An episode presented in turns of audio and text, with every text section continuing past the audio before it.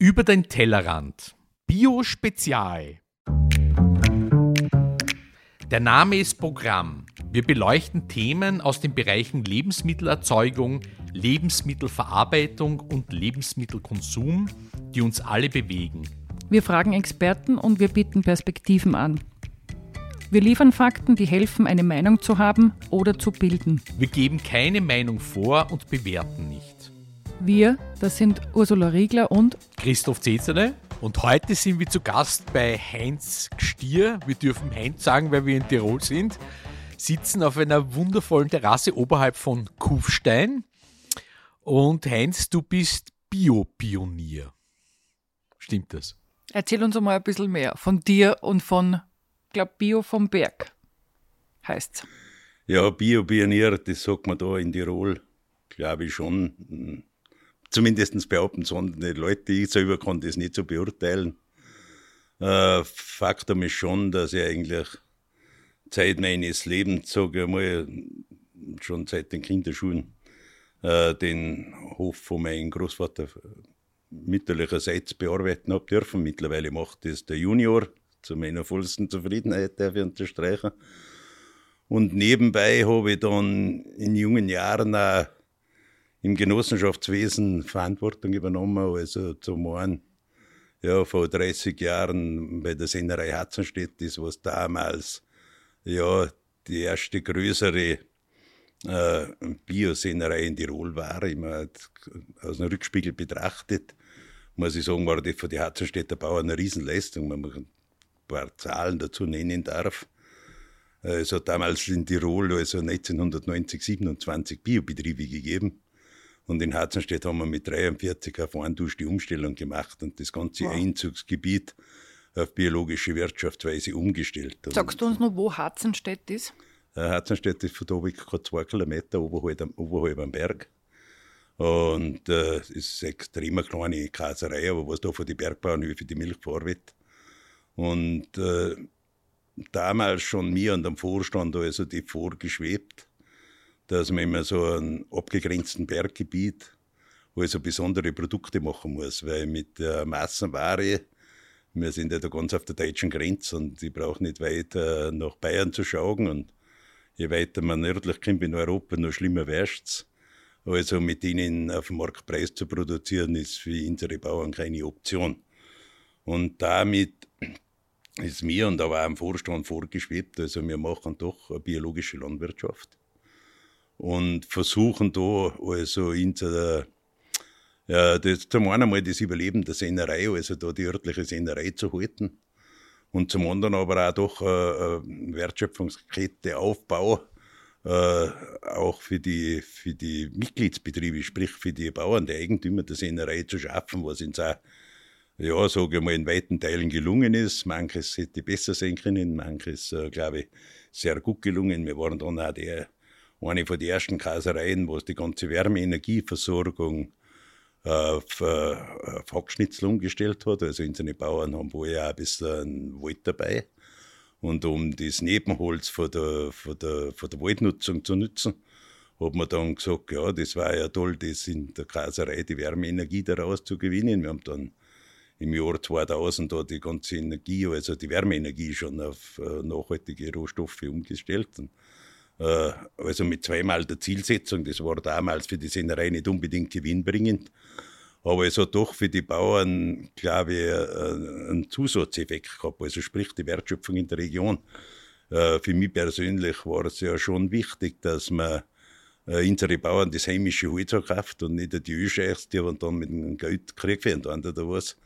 Und natürlich macht man nebenbei auch noch für die Umwelt und so weiter was Positives und stärkt die Wertschöpfung in der Region. So die Denkweise. Und äh, ja, wenn ich die Frage noch ein bisschen weiter ausführen darf, äh, was ich da dann gelernt habe als junger Funktionär, hat später dazu geführt, dass man in Tirol im Jahr 2002 äh, die Bialpin gegründet hat. Also eine Genossenschaft angegliedert den Raiffeisenverband sozusagen unter dem Dach. Aber eine Genossenschaft gegründet hat, die sie also dem Thema gewidmet hat, also Bioprodukte, die in Tirol sind, äh, äh, vermehrt auf den Markt unterzukriegen. Also eine Marktrelevanz mit diesen Bioprodukten aus Tirol äh, zu gewinnen. Und dazu haben wir die Genossenschaft Bioalbin gegründet. Was heißt unter dem Dach von Raiffeisen? Das heißt, die sind, die sind Mitglied in der Genossenschaft oder. Oder wie stelle ich mir das vor? Es ist nur so, Raiffeisen macht dann eigentlich die Revision und so weiter dieser mhm. Genossenschaft. Wenn man in der Genossenschaft, das ist ja der Unterschied zu einer, sage ich mal, Kapitalgesellschaft. Man könnte ja eine AG oder sowas machen und wir haben uns zu der Gründerzeit äh, stark damit auseinandergesetzt, was wir dem machen. Ich bin ein bisschen, ja, äh, genossenschaftsmäßig angehauchter Mensch, weil wenn Genossenschaften wirklich nach einem Genossenschaftsprinzip arbeiten, können sehr viel äh, Gutes bewirken. Wir werden ein bisschen später darauf äh, zurückkommen. Und ja, wir haben uns durchgerungen, eine Genossenschaft zu machen. Und wenn man Genossenschaft ist, ist man gesetzlich verpflichtet. Entweder man ist bei einem österreichischen äh, äh, Genossenschaftsverband mhm. oder man ist beim Raiffeisenverband, weil du brauchst ja eine Oberaufsicht, das Ding. Und wir sind halt beim Raiffeisenverband, weil zum einen habe ich die, die Leute auch da gekannt oder halt schon eben mit Hatzenstädter eine, eine Erfahrung gehabt und haben uns da dann angelehnt, die haben uns auch begleitet haben, wie man, wenn du halt äh, mit ganz kleinen Gruppen von von, von 20 Leuten oder 30 äh, sich mit den, mit den Gedanken schwanger gehst, dass man eine, äh, eine Firma gründet, um Tiroler Bioprodukte zu vermarkten dann, äh, dann ist das nicht so einfach. Du, man hat ja nichts. Man hat äh, nicht einmal ein Büro, geschweige kein, äh, nicht einmal ein Laptop. Er hat es damals eh noch weniger gegeben, aber nicht einmal ein PC und so weiter. Und du musst und du fängst dann einmal an und dann braucht man äh, bis zu einer Beratung, einer vernünftigen Buchhaltung und so weiter, braucht man auch Beratungen. Da haben wir schon das Raiffeisenverband das auch bedienen dürfen. Das heißt, die waren ein bisschen Geburtshelfer quasi? Ja, Geburtshelfer. Sie haben uns natürlich beraten. Das geht auch von der Lohnverrechnung, also bis zu der Bilanzerstellung, sage ich mal, wertvolle Hilfen geleistet. Nicht? Äh, wir haben uns dann durchgerungen, dass ich diesen abschließen kann mit der Marke Bio vom Berg. Also die Firma heißt eigentlich Bio Albin. Mhm. Mit der Marke Bio vom Berg das dann zu starten und haben äh, 2002 im November die ersten acht Produkte auf den Markt gekriegt. Das waren ein paar Gasprodukte und ein Rindersaftschinken und ein Bauernschinken, was man eigentlich zum Start da gehabt hat. Und die Werke Bioalpin sollte eigentlich verkörpern dieses Bergbäuerliche. Nicht? Die Bergbauern haben einfach andere Strukturen und so weiter. Und, äh, und das in Reinheit von Bio, das dann Konsumenten kriegen hat für ihn schon einen gewissen Charme gehabt und für mich auch, weil die Bergbauern ja ansonsten ja sehr viele Nachteile haben.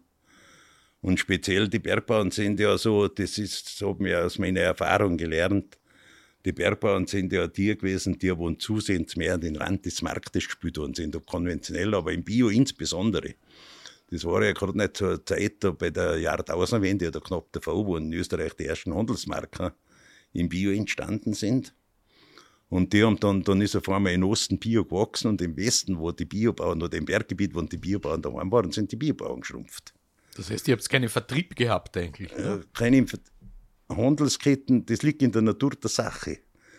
Die suchen sie ja, wenn sie sich was am Kopf setzen oder was umsetzen wollen, dann gehen sie ja auch den geringsten Widerstand, und wenn ich das machen kann. Wenn ich im Osten in äh, Niederösterreich zwei größere Bauern zusammenschließe, dann aber die größere Erzeugergemeinschaft, das wäre, wenn ich in Tirol fast eine ganze Talschaft zusammenschließe. Und das ist wesentlich einfacher, nicht? Das heißt, das dabei ist, sehr, ist genau, dabei ist, ja, dabei ist genau was passiert, was mich in der Seele massiv gestört hat. Weil für mich hat äh, bei anderen Dings sehr wenig, so der man so, Bio hat seine Heimat in den Bergen, weil der die Bergbahn aufgrund der Alpung und so weiter eher eine extensive Tierhaltung haben. Sagen wir mal in der Regel, nicht überall, aber in der Regel ist das so unheimlich viel Weidegang und so und also nahe am Bio sind. Und genau die sind eigentlich vom Markt äh, vernachlässigt worden. Ich will nicht einmal sagen böswillig, das ist einfach passiert. Ja, nein, nein, wenn du Manager von einer Handelskette bist und du sagst Bioprodukte, mit wem wirst du den ersten zusammenschließen? Die wollen, äh, die wollen diese Produktionskraft haben, die was du brauchst. Und kleine Bauern sind halt schwieriger zu bündeln. Nicht? Und das war eigentlich schon unser Ziel, dass man gesagt hat, man will dieses bergbäuerliche Bioprodukt in, äh, in, einer, in einer marktmäßigen Vermarktung zuführen, wo auch ein bisschen Wertschöpfung zu den Bauern rauskommt. Und da darf ich jetzt schon sagen, äh, wenn ich erwähnt habe, dass 2002 mit acht Bierprodukten gestartet haben. Wir haben gerade in der heurigen Saison jetzt, glaube ich, 160 oder 170 Produkte äh, im Handel gehabt. Das schwankt natürlich ein bisschen, weil da Gemüse und so weiter mittlerweile auch dabei ist. So hat ja weit ausgebaut. Wir haben hey, von Gemüse bis über Obst und so weiter natürlich in unterschiedlichsten Schattierungen äh, ja, sogar bis zu einem Bier geht das, das ist jetzt ein Radler, aber, äh, was man mittlerweile aus der Braugerste aus Tirol macht. Und da braucht es viel, äh, viel Arbeit dazu. Zum einen einmal die Bauern zu bündeln, auch die Beratung, was man in Zusammenarbeit mit, mit Bioverband und mit Kammer macht, dass man die Bauern auch da hinkriegt, dass sie das umsetzen können, was sie wollen. Aber ich glaube schon, dass die Berglandwirtschaft, wenn sie eine Zukunft hat, äh, weil man muss ja schon betrachten, dass äh, international oder auch in Europa momentan der Zug ja nur in eine Richtung industrielle Landwirtschaft geht, reell betrachtet. In Sonntagsreden mag das ein bisschen anders bezeichnet werden, aber in Wahrheit ist das so. Aber glaubst du, dass es bei der Bevölkerung auch noch so, ich meine, sagst du Sonntagsreden, ich vermute, du zielst auf die Politik ab, aber denkst du nicht, dass in der Bevölkerung da schon ein bisschen, zumindest im, sagen wir mal, im Dachraum, da anderes Denken stattfindet oder zumindest mehr wird? Hast du das Gefühl, es geht nur Richtung groß immer noch oder ändert sich da was? Na, da ändert sich schon was. Ich denke, dass gerade nicht jetzt die Erfahrungen äh, der letzten Jahre, was ich da machen habe, dürfen man lernt ja auch dabei, oder? Ich habe jetzt selber keine kaufmännische Ausbildung nicht und so weiter. Aber auch da viel lernen dürfen bei das und da Erfahrung gesammelt. Und eine von diesen Erfahrungen ist schon so, äh, dass der Endkonsument eigentlich immer mehr äh, diese Regionalität, ich sage mal, mit einem klaren Absender versehen. Also Regionalität kann man nicht auf einem Bauernhof oder auf einem Bezirk oder auf einem Bundesland oberbrechen, sondern auf, äh, auf eine Produktionsmethode, sage ich mal. Das ist für mich das Berggebiet. Und dann äh, denke ich einmal, dass natürlich die natürliche Landbewirtschaftung bei den Leuten zusehends äh, ein Thema wäre. Das ist halt, ob das der Klimawandel ist. Da gibt es sehr viele Komponenten, die uns da eigentlich in die, äh, sage ich mal, entgegenkommen oder was heute so als Megatrend bezeichnet werden, wo sie das da eigentlich in unseren Werden unterstützt oder in unseren Wollen, das mehr unterzukriegen. Und ich stelle schon fest, dass speziell gerade bei jungen Familien, wenn dann die ersten Kinder und so kommen, es weniger eine Einkommensfrage ist, wer sich auf einmal mehr mit Bio in der Ernährung beschäftigt, sondern eher eine Bildungssache. Und, äh, und meistens, wenn es dann zum ersten Mal Mutter oder Vater werden, dann ist auf einmal dieses Aha-Erlebnis da und man will eigentlich äh, seiner Familie was Gutes tun. Und es gibt noch einen Bereich, das, äh, sagen wir mal, der Mensch will heute eigentlich eher für seine Gesundheit auch was tun und der ethnische Konsum, wenn ich es einmal so in weitesten Dingen nennen darf. Und äh, da glaube ich, sind schon die Themen Regionalität und die ökologische mhm. Ansatz der Landwirtschaft zusehends große Themen. Und das äh, darf ja durchaus sagen, in sehr Erfolg war ohne Stimme nicht möglich gewesen. Das hat schon, und ich setze darauf, dass diese Vernunft des Konsumenten sich so weit entwickelt. Heinz, eine Frage. Du sprichst schon vom Konsumenten. Wir waren vorher bei der Genossenschaft. Äh, wie habt ihr den Vertrieb dann eigentlich organisiert? Ja, das ist ja eine, eine der Hauptaufgaben der Genossenschaft. Diesen Vertrieb so zu organisieren, da sucht man sich, man versucht mit verschiedenen Handelspartnern ins Geschäft zu kommen, oder? Und ja, bei uns, das darf ich schon so sagen, bei uns war eigentlich zum Start die für der Lebensmittelhändler Empreis, also in Tirol ja äh, äh, starkes Reg mhm. Äh, regionales Unternehmen im LEH, der uns auch damals ermöglicht hat, da einzusteigen. Also kann mich noch gut erinnern, wie der damalige Chef der Empreis-Gruppe, Danta Mölk, gesagt hat, wenn ich die Hälfte davon halten kann, was ich da so besprochen habe mit ihm, dann würde er die Regalplätze räumen ohne dass wir da Listungsgebühren und so weiter zu in den Markt zu kommen, ist ja extrem schwierig. Mhm, ja. Und ich sehe es als eine der Hauptaufgaben, dass so eine Genossenschaft dieses Angebot, was die Bauern machen können, bündelt. Gell? Und das im Vertrieb natürlich, das musst du begleiten. Von selber, wir sehen den angebotsgetriebenen Markt, ob wir wollen oder nicht. Es gibt keinen Nachfragemarkt. Es ist immer angebotsgetrieben. Und da muss man dann schauen, dass man im Vertrieb so starke Persönlichkeiten hat, dass man das auch für, äh, sage mal, zum einen für den Handelspartner, aber noch wichtiger für den Endkonsumenten auch erlebbar macht, was man will. Das ist ja für eine kleine, für eine kleine Firma im am Anfang extrem schwierig. Du hast nahezu kaum ein Budget, um irgendwelche Marketingmaßnahmen zu setzen, geschweige gar äh, Werbung oder was zu finanzieren. Und dann bist du auf Mundpropaganda und so weiter angewiesen. Und da muss man kleine Schritte setzen, aber nichtsdestotrotz äh, haben es mir jetzt äh, doch geschafft, dass man mit dieser Bündelung dieses äh, Angebotes für die Bauern aber auch von der Nachfrage, was die äh, potenziellen Kunden an einen haben, das so abzustimmen, dass man mal sagt, das ist allein schon ein riesiger Bereich. Ich bin jetzt ja, seit ein paar Monaten im Ruhestand sozusagen, aber war im Hintergrund doch noch ein bisschen dabei. Wenn ich da die letzten Jahre Revue passieren lasse, wo es Bauern gekommen sind und haben gesagt, da habe ich ein Produkt und das muss man vermarkten. Oder? Und da darf ich vielleicht gerade am Anfang, weil ich ja aus der Milchwirtschaftsszene komme, also aus dem Kasbereich, wir haben elf Käsereien, die aber mittlerweile für Bier vom Berg irgendwelchen Käse produzieren. Und wenn wir angefangen haben, da hätte jeder Bergkäse gemacht, weil das in Tirol halt einfach so üblich war und jeder wollte, ich habe jetzt viel Bergkäse im Keller, kauf mir den Bergkäse und dann hast du die Schuldigkeit getan.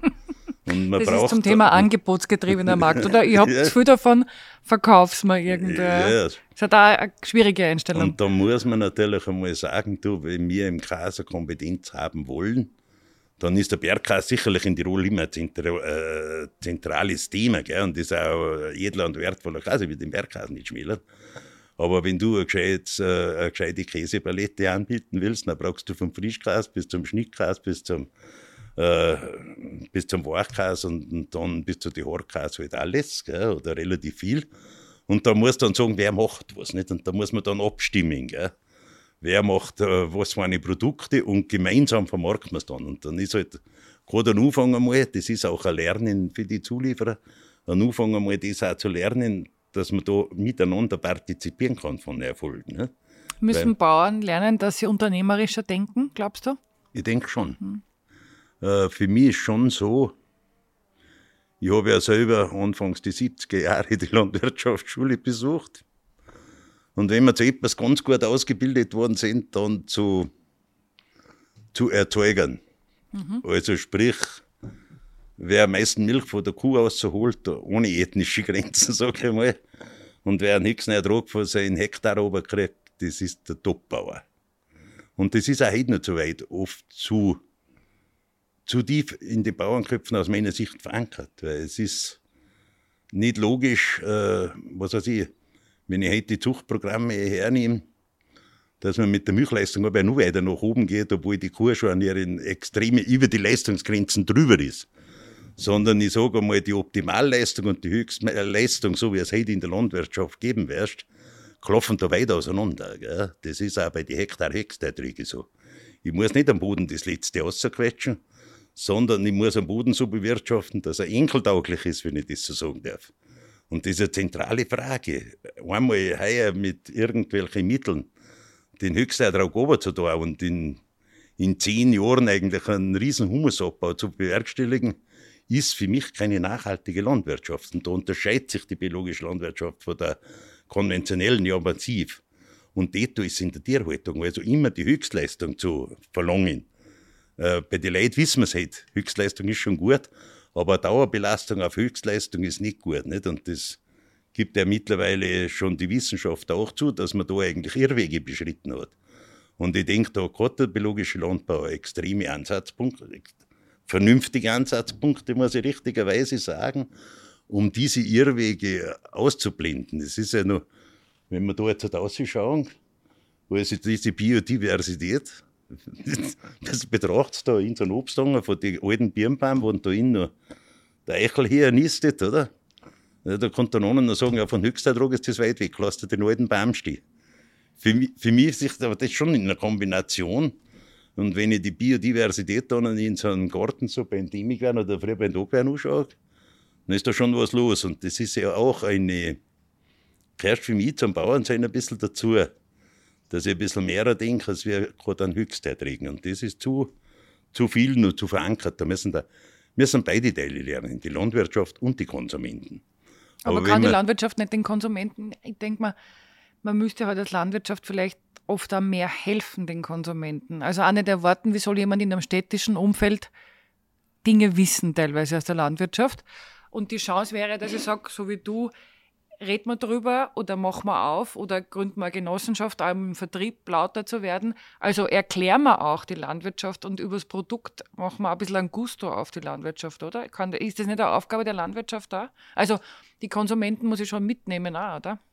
Ja, freilich. Und die Landwirtschaft bemüht sich auch mehr und mehr, dass die beiden Organisationen und so weiter sind. Aber es ist halt die letzten 30 Jahre da massiv viel passiert. Ich lebe doch in einem ländlichen Gebiet. Und vor 30 Jahren haben bei uns die Leute im Dorf noch wirklich einen Bezug zur Landwirtschaft gehabt. Und die, die Bevölkerung auch noch etwas. Heute ist das komplett anders. Heute hat die Dorfbevölkerung auch schon keinen Bezug mehr zur Landwirtschaft, mhm. weil die Landwirtschaft massiv geschrumpft ist. Früher ist jeder Zweite hat noch irgendwo einen Großvater oder was mhm. gehabt, der war, oder einen Vater, der war aus der Landwirtschaft gekommen. Das ist alles weiter weg. Und die Landwirtschaft, es haben andere Systeme auf einmal Landwirtschaft interpretierst. Gell? Das hat dann der Handel gemacht und so weiter, was zu einer sehr romantisierten Ansicht der Landwirtschaft geführt hat. Und die Bauern haben sich irgendwo auseinanderentwickelt. Es gab ja nicht die Biobauern und die ganz intensive Landwirtschaft die war ja durch diese gegebene, diese gegebene Situation, die kann ich ja nicht wegwischen. Gell? Und natürlich haben dann, sage ich mal, kapitalgetriebene Märkte Landwirtschaft interpretiert. Ich will jetzt da gar nicht böse sein. Es war auch genug Platz dafür da. Man hat sich den auch ein bisschen überlassen, den ja, Platz kommt mir oft vor. Wenn Milka halt die Konsumenten irrt, dass die Kuh lila ist, ich will da gar nicht zu nahe treten. Abgesehen davon, dass jeder weiß, dass eine lila Kuh nicht echt ist, aber das ist ja, halt die Frage der Werbung und Interpretation. Ja. Ich muss ein bisschen überzeichnen. Na, absolut, schon, ich bin bei dir, das ist eine ganz wichtige Diskussion. Das ist, und also, da hat man das eigentlich, wenn ich gesagt habe, wir sind als junge Bauern nur als Produzenten ausgebildet worden. Und das eine ist irgendwo hingeblieben. Und mhm. die ganze Welt hat auch so funktioniert. Der Markt war auch so gesteuert. Mhm. Erfolg haben die gehabt, die momentan irgendwo eine riesen Menge platzieren haben können. Nicht? So wie heute auf der Börse vielleicht, mhm. oder? Und damit ist genau etwas passiert, wo diese bäuerliche Landwirtschaft, dieses bäuerliche Kulturgut eher den Hintergrund getreten ist. Und der Konsument, der wo halt äh, ja, so von der Landwirtschaft das noch versteht, weil der halt einmal in einem ländlichen Gebiet Urlaub macht und weil der eine Almwanderung gemacht hat und meint, er ist dann ein Experte, da ist man halt doch noch ein Stück weit weg. Es gibt schon die ersten und, Kuhunfälle auf der Alm. Passt ja, ich, ich denke, das ist eher, das mit den Kuhunfällen und so weiter, ist schon ein Thema, was mir ein bisschen ein bisschen Sorge bereitet. Führt zu weit weg von unserem eigentlichen ja. Thema. Mir ist es nur eingefallen, weil es zu dem passt, was du gesagt hast, mit sozusagen einer Almwanderung und dann glaube ich, Experte zu sein, weil ich durchspaziert bin. Hat man ja in anderen Bereichen auch. Aber ich würde ganz gern eigentlich nochmal ein bisschen zurück auf den Ursprung von Bio, weil ähm, das war ja so unser Gedanke in der Vorbereitung, Bio-Pionier. Wer hat dich inspiriert damals, das war ja sehr früh, Bio überhaupt zu denken und wie schwierig war es, diese, ich glaube, 43 Betriebe habt ihr umgestellt, oder? Auf, mhm. wie war das umgestellt? Also wie viel hat man überzeugen müssen davon? Und wer hat inspiriert, warum hat das funktioniert?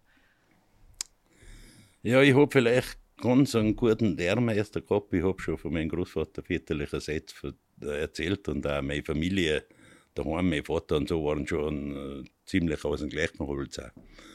Aber der ist natürlich geprägt gewesen aus einer extrem schlechten Zeit, zwei Weltkriege und Wirtschaftskrise und was weiß ich was. Und der hat immer den, den Kurs gesegelt, also der Bauer muss möglichst enge Kreisläufe fahren, um unabhängig, unabhängig zu bleiben. Gell? Ich meine, was beim Anschluss an Hitler-Deutschland und so, was mir der da erzählt hat, was da alles passiert ist. Und der Bauer, der unabhängig bleibt, der muss unheimlich in Kreisläufen denken. Und er hat auch nur eine Gabe gehabt, ich meine, also der Zeit gegeben, wo die Tiroler Bauern eine Förderung ausgelöst haben. Das waren nicht die 60er, so wie man wenn man Kunstdünger gestreut hat und nicht, wenn man auf einen verzichtet hat. Glaubt man halt nicht mehr, aber das habe ich alles noch erlebt in meinen Kinderschuhen. Und der Großvater hat halt dann doch schon diese Beobachtung gemacht, wo man jetzt Kunstdüngerstraat wachsen tut unheimlich gut, aber das Groß hat keine Widerstandsfähigkeit nicht. Beim ersten mhm. Wiederring ist die viel weniger standfest und so weiter. Und mhm. das sind Dinge, die ringen da noch. Und dann habe ich später nur mal, vielleicht äh, sind dann ein paar Begegnungen, die waren dann noch ein bisschen schärfen in dieser Hinsicht. Und da habe ich unter anderem einen wirklichen Bio-Pionier kennengelernt, den Josef Willi. Äh, mittlerweile schon verstorben, als, äh, aber damals äh, in der Landwirtschaft kann man für die, für die Erwachsenenbildung und so weiter, mhm. für die Fachausbildung zuständig und der hat der hat natürlich die wirklichen Pioniere, wie den, den Müller-Rouge oder den Steiner ja noch persönlich gekannt und war überzeugt von ihm. Und da habe ich dann Schriften gelesen und das hat mich schon, hat mich unheimlich fasziniert und hat mich dann auch, wenn man ein guter Bierbauer ist, glaube ich, muss man ein bisschen Beobachtungsgabe haben. Und habe dann schon angefangen, darüber nachzudenken, wie man nachhaltiges Grünland wirklich äh, korrekt mhm. macht. Weil man weil so Grünland ist eh so einfach. Stimmt nicht. Grünland in wirklich einer nachhaltigen Form zu bewirtschaften, äh, braucht auch Hirnschmalz.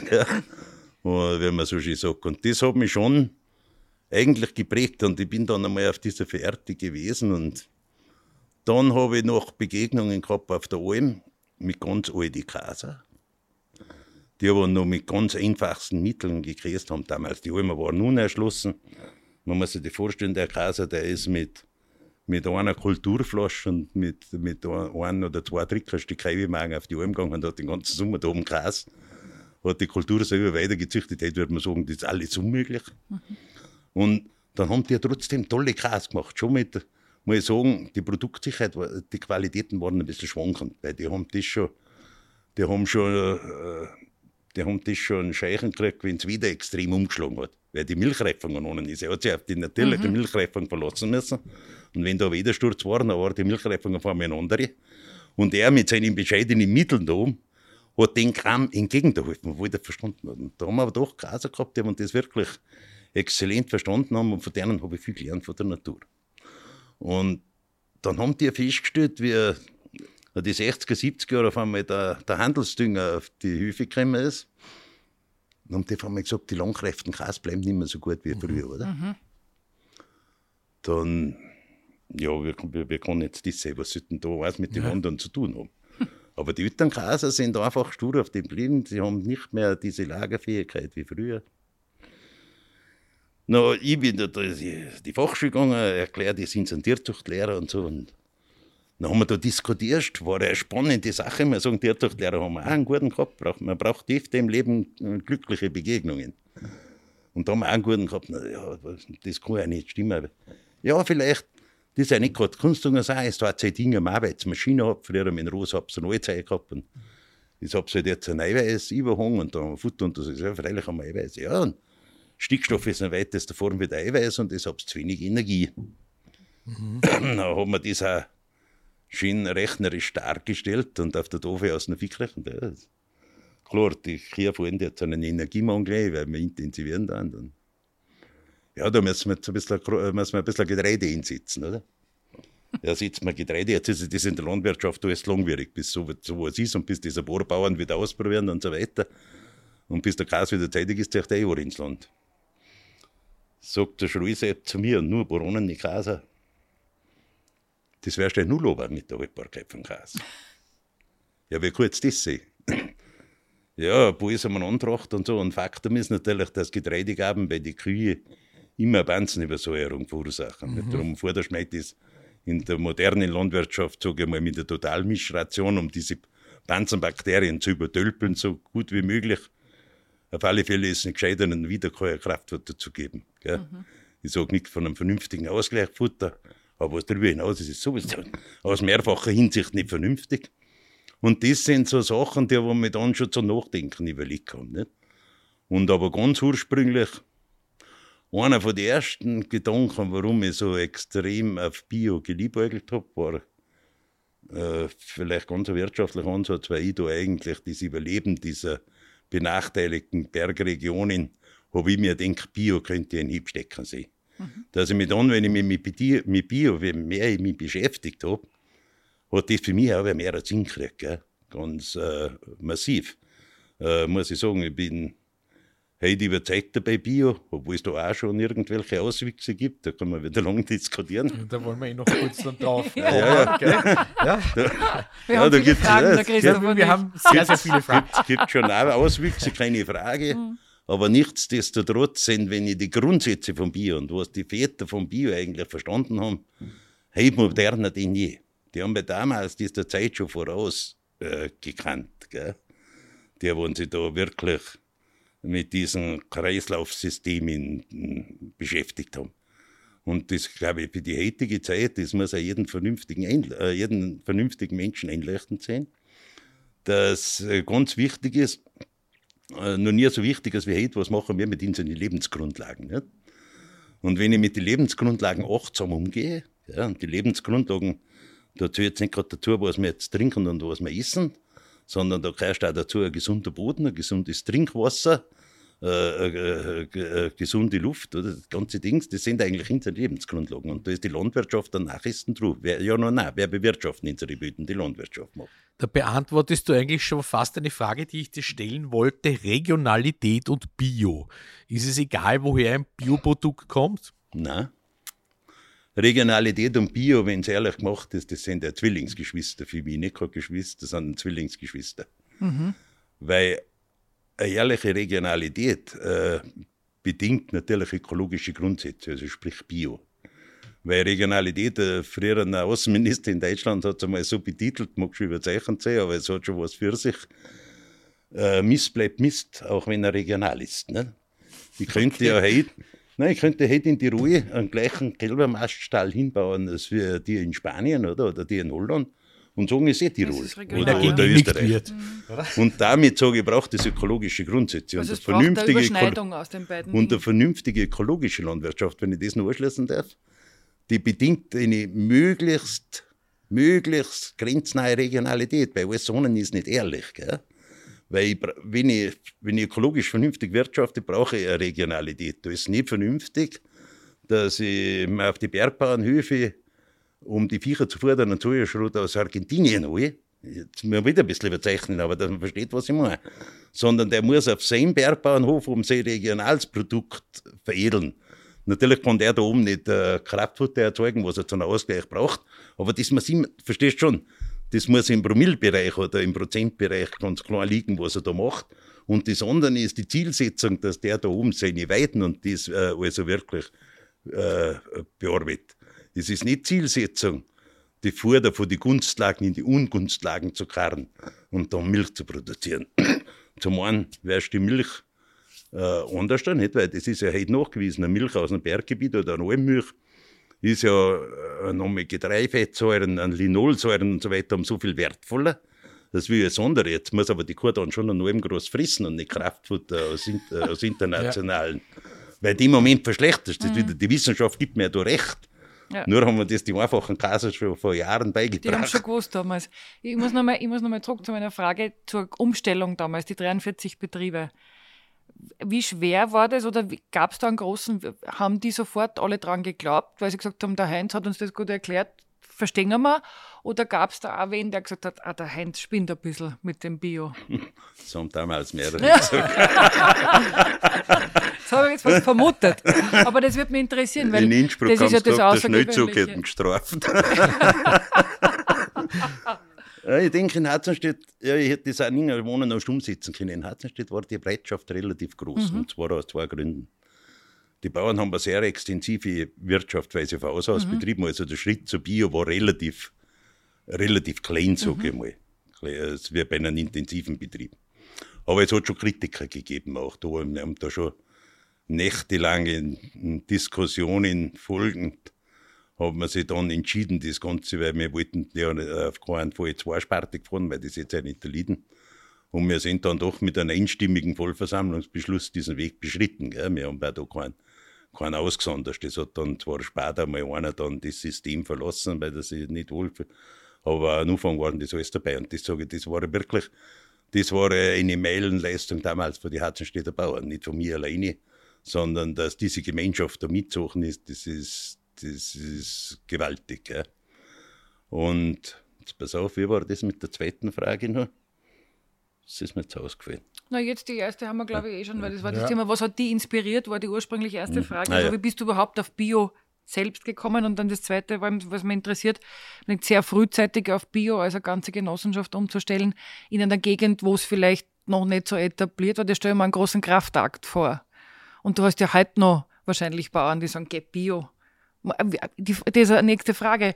Glaubst du, ist Bio eine Frage von 100 Prozent? Macht das einen Sinn? Kann man das erreichen? Bringt soll es überhaupt flächendeckend Bio sein oder wie siehst du das überhaupt? Welche Rolle soll Bio spielen in der Landwirtschaft in Österreich?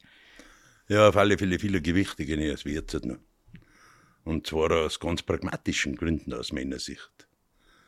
Äh, wenn man die wirklichen Probleme der heutigen Zeit hernimmt, und gerade die Pandemie hat uns ja auch einiges gelernt, gell? aber dann hat Bio einfach die besseren Antworten darauf. Wir haben halt einfach mit einem gewissen Grad an Umweltverschmutzung zu leiden, wir haben mit einer Übernutzung der Ressourcen zu leiden, gell? rundherum, ob das die Verbauung ist, bis zu was weiß ich was. Und da hat Bio einfach die besseren Antworten dazu. Und von daher denke ich, dass Bio also gesellschaftspolitisch und auch landwirtschaftlich mäßig natürlich viel eine Rolle spielen müssen wie bis jetzt. Und da gibt es ja auch Untersuchungen, weil es immer heißt, mit Bio muss die Welt verhungern. Ich denke eigentlich gar nicht. Ich meine, mit Bio, wenn man es geschickt macht, dann lässt sich mit Bio oder mit viel, viel mehr Bio, als wir jetzt noch haben, die Welt sehr gut ernähren. Wir müssen dort weniger vernichten, das mag schon sein. Wir werden ein bisschen weniger Fleisch essen, viel hochwertiges.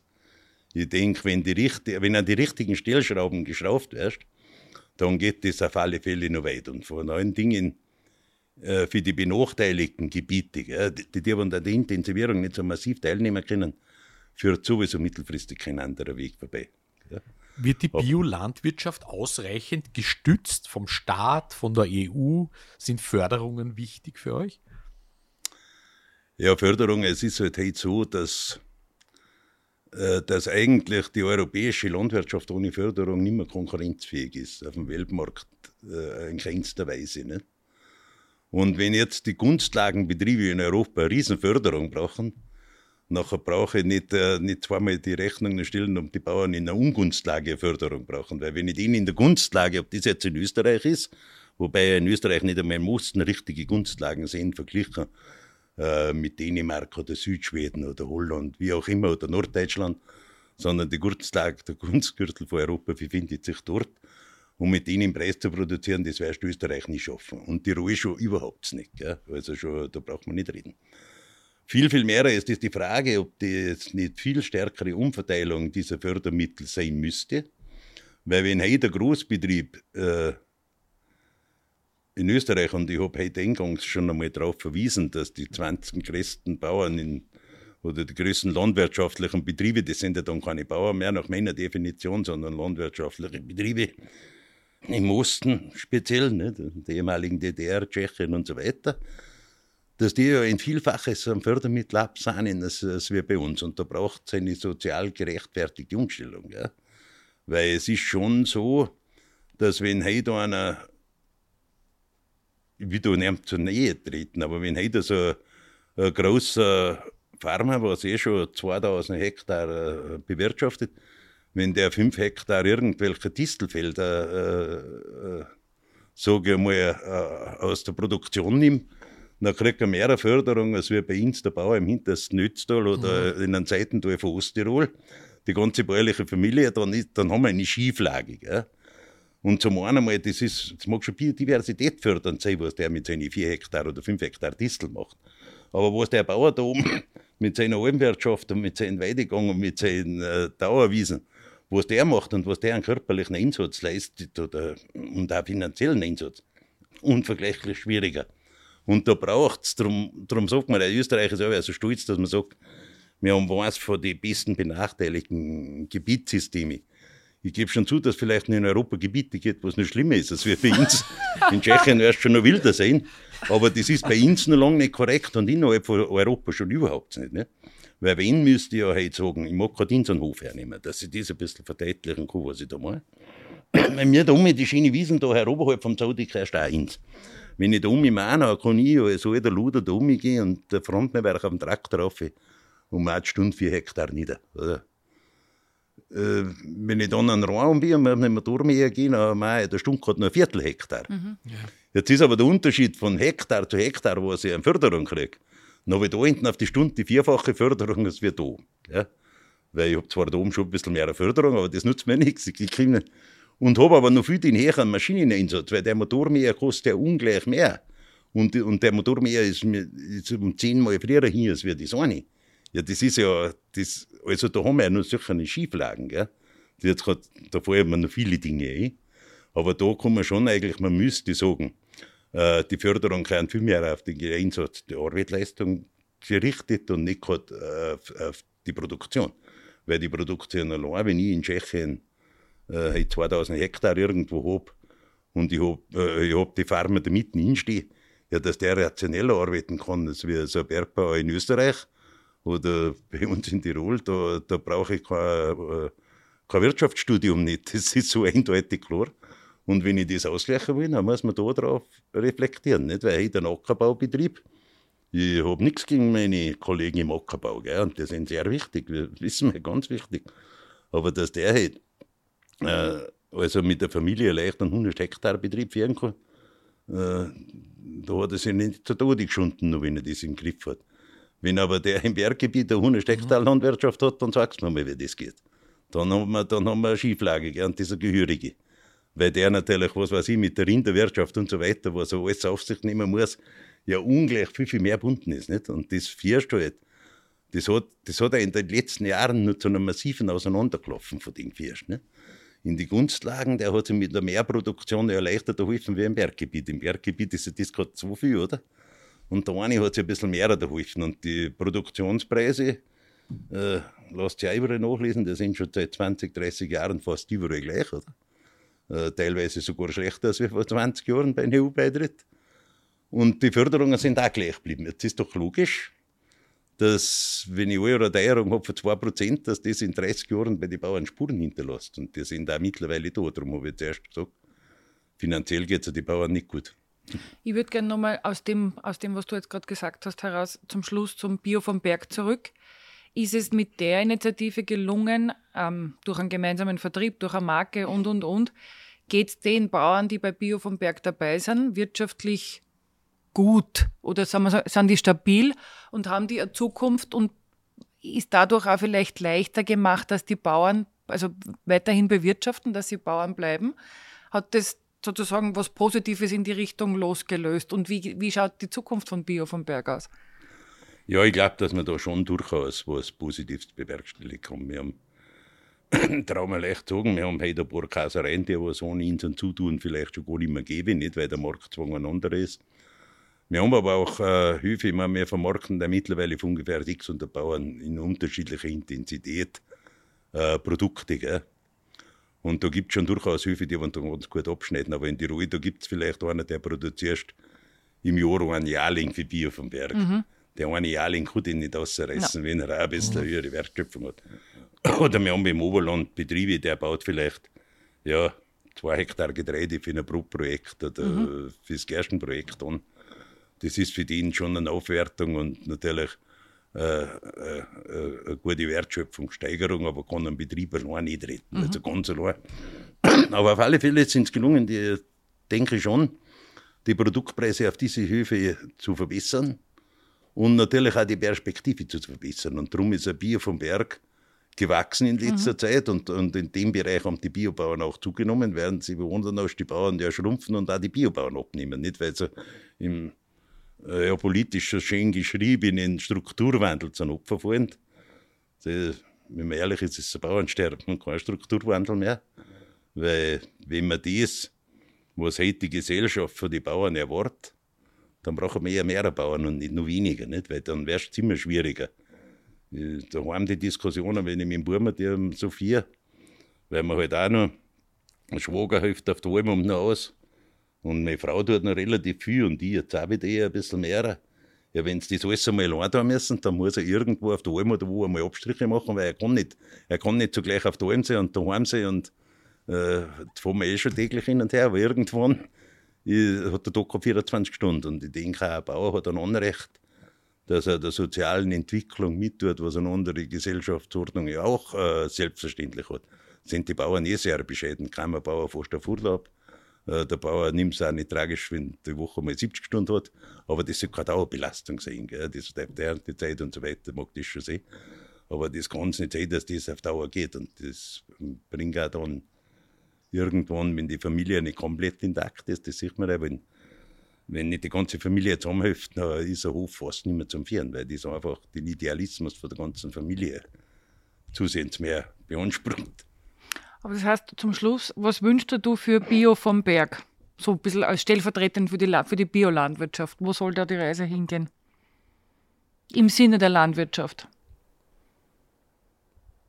Ja, ich denke, wenn wir den Kurs weiter beibehalten, was wir die letzten Jahre gesegelt sind und die Vorzeichen oder das Umfeld scheint momentan nicht schlecht aufbereitet dazu zu sein, dann wäre Bio vom Berg in der Tiefe und in der Breite noch wachsen und damit zusehends für mehrere Betriebe, aber auch für das verarbeitende Gewerbe damit, zusehends zu einem wichtigen Hip stecken. Mit jedem Schritt, wo wir zu wachsen, ich meine, sagen wir mal, was weiß ich, bei einer Firma, sagen wir, vom Break-Keeping geschafft, das ist wieder zu paar Jahre zurück.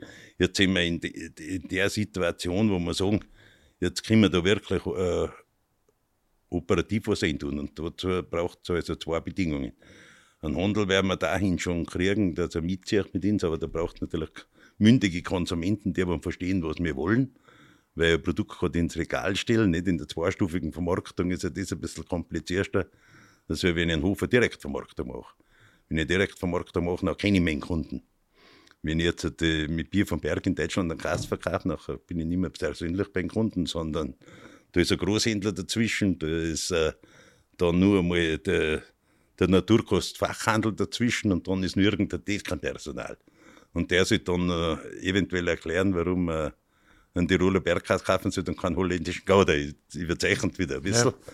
Ja. Und da braucht man halt schon diese Darstellungskraft dass das schon doch ein besonderes Produkt ist. Ja, und das gelingt natürlich mit dem Größerwerden ein bisschen leichter. Ja. Habt ihr mehr Power? Ja, man kann ja, das geht da dass man sich dann einmal endlich einen vernünftigen Außendienst auch leisten kann. Mach du einen Außendienst, wenn es, wie soll ich sagen, wenn die Dinge, zur Gründungszeit der Bio Alpini, ich habe eh gesagt, wir haben keinen PC angeschafft und und ein Büro angemietet und dann haben wir noch die Marke schützen lassen, also die Wortbildmarke, weil das ja auch wichtig ist. Ja, dann waren wir, wenn ich ehrlich bin, dann waren wir das erste Mal schon eigentlich bankrott, oder? dann hat es damals noch eine hohe Zinspolitik gegeben und weil ich heute Reifeisen schon ein paar Mal gewürdigt habe, nicht ins die Landesbank bald nicht 50.000 Euro glichen, nicht? Da habe ich da schon Überzeugungskraft gebraucht. Ja. Nicht, wenn ich sage, ich brauche 50.000 Euro, weil irgendwo zusteht. dann ist das so damals hat es doch, Mami, haben wir nicht Basel 3 und das ist schwierig und wie auch immer. Und ja, Gott, da glaube ich, äh, alle haben von meiner Überzeugungskraft auch nicht immer geglaubt. Aber war das natürlich ein bisschen schwierig und da jetzt versteht man dann schon und wenn man mal äh, äh Gewicht, hey, das ist mir beim Handel bekannt, oder? Zuerst hast du da hingemessen, dann haben sie schon wieder einer, der wo was hat, oder? Und mittlerweile, jetzt, jetzt weiß man, ich sage mal in Tirol, und ganz angrenzend, das Bier vom Berg hat schon eine Marke, die wo eigentlich mit den großen äh, Handelsmarken aufnimmt, von der Bekanntheit her. Natürlich außerhalb von Tirol stark abfallen, gebe ich zu. Ja, in Wien. Müssten nach Wien kommen, oder? Aber das, das gelingt uns hoffentlich jetzt mit diesem Podcast, dass wir euch über Tirol hinaus auch noch weiter bekannt machen. Aber das heißt, mein Resümee, es braucht, ob Bio oder konventionell, aber vor allem auch für Bio und für, für neue Marken und Positionierungen und auch Aufwände, Du brauchst Marketing und Kommunikation neben dem Produkt. Und du brauchst, es ist ein ewiges Beziehungsmanagement, oder? Du musst schon auch schauen, dass, dass du gesehen wirst, dass du neben dem Direktvertrieb, den du in deiner eigenen Hand hast, eben auch über den Handel und andere Partner vertreiben kannst. Ich glaube, das ist ein gutes Schlusswort, Christoph, für unseren Besuch. Ja, und wir bleiben wieder mit vielen, vielen weiteren Fragen über wir hier kommen über wieder Kufstein und schließen das Gespräch erstens einmal mit einem Dank, Heinz, dass du Zeit für uns gehabt hast. Vielen Dank. Und ich sage Danke meinerseits. Danke, Heinz. Und ich glaube, wir werden fortsetzen mit Ja. unseren Fragen. Und unsere Fragen aufschreiben. Wir können schon ein Buch füllen mit unseren Bio- und anderen Fragen mittlerweile. So ist es. Vielen Danke. Dank. Gern. Wenn euch diese Episode gefallen hat, freuen wir uns über ein Abo und weitere Informationen findet ihr auf der Website Tellerant.io.